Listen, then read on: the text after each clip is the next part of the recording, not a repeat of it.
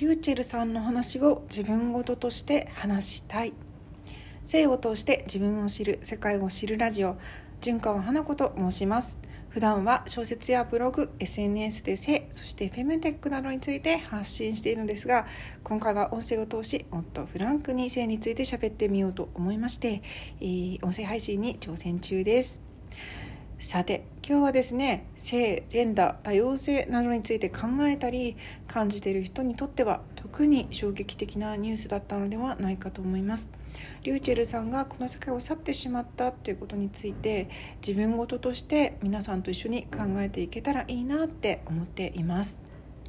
他人の死を自分事として語るなんて何ともおこがましい行為なのかもしれません。でもそうさせてほしい理由が私にはあります。あの簡単にね口にしてはいけないことなんだろうと思うんだけれども私は生きづらさを感じていた時何度もこの世界からいなくなりたい。その方が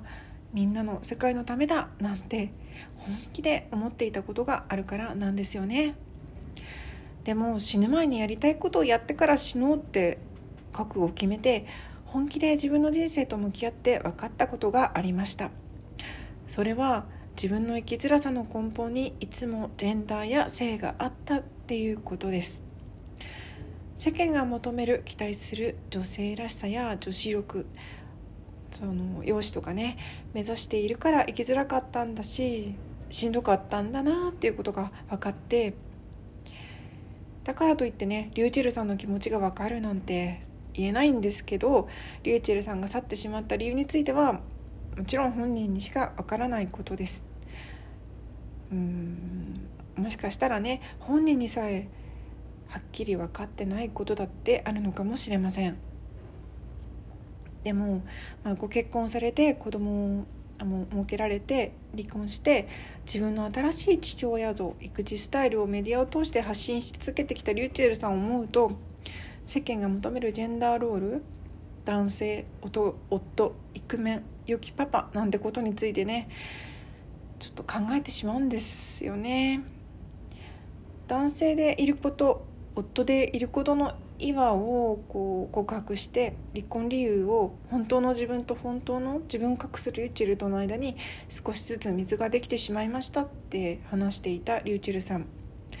これまでのイクメンキャラジェンダーレスキャラに共感していた人たちの中からもどうして結婚したのとかね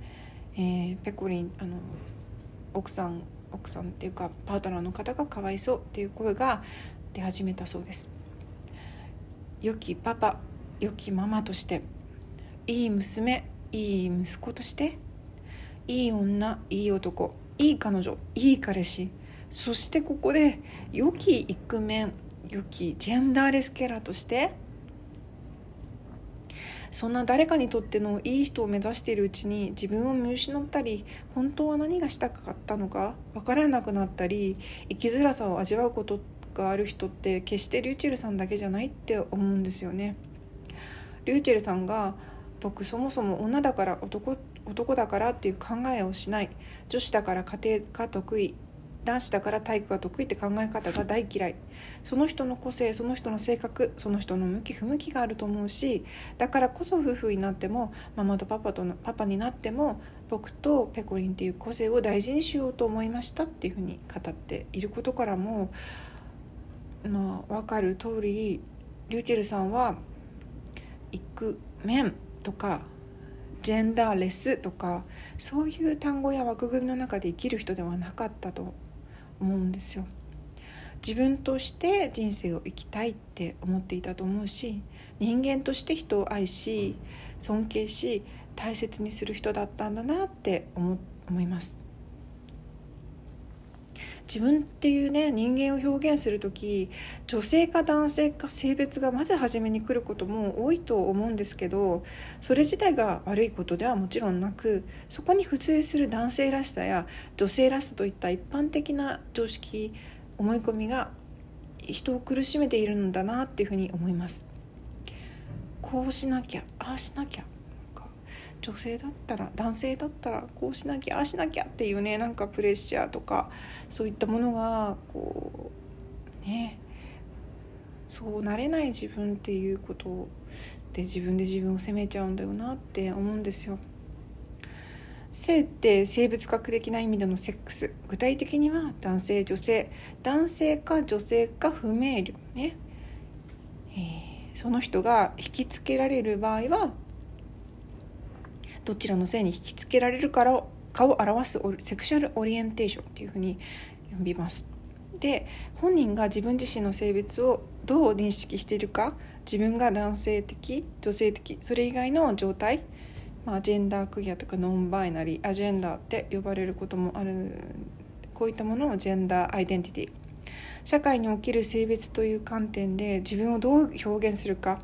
服装話し方ヘアスタイルなどその人の男らしさや女らしさを表す言動のうち事実上全てのものが含まれるっていうことをジェンダーっていうね風に呼んだりしていますがまあ今聞いても何が何やらって分かんない人もたくさんいると思うし私自身もよく分からない。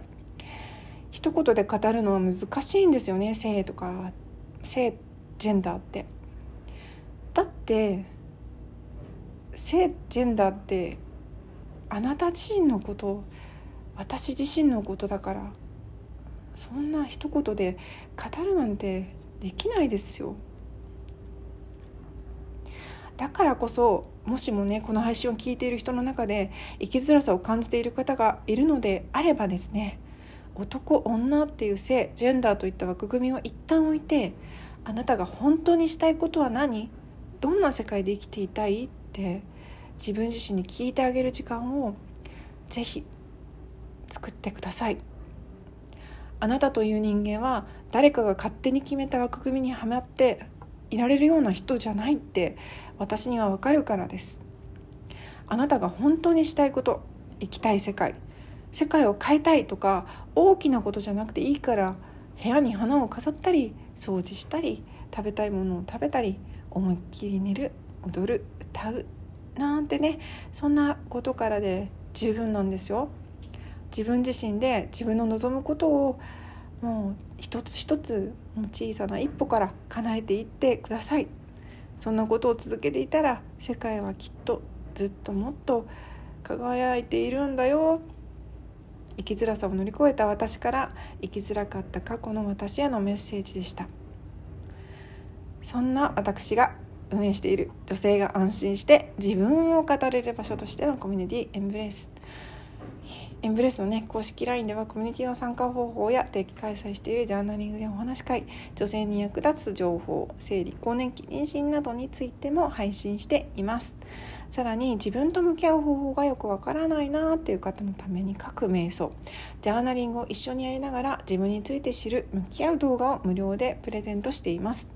定期開催している自分の心と向き合うジャーナリング講座が半額で受講できちゃいますのでご興味のある方は是非 LINE のお友達になってください。ではではではここまで聞いていただきありがとうございます。純子花子でした。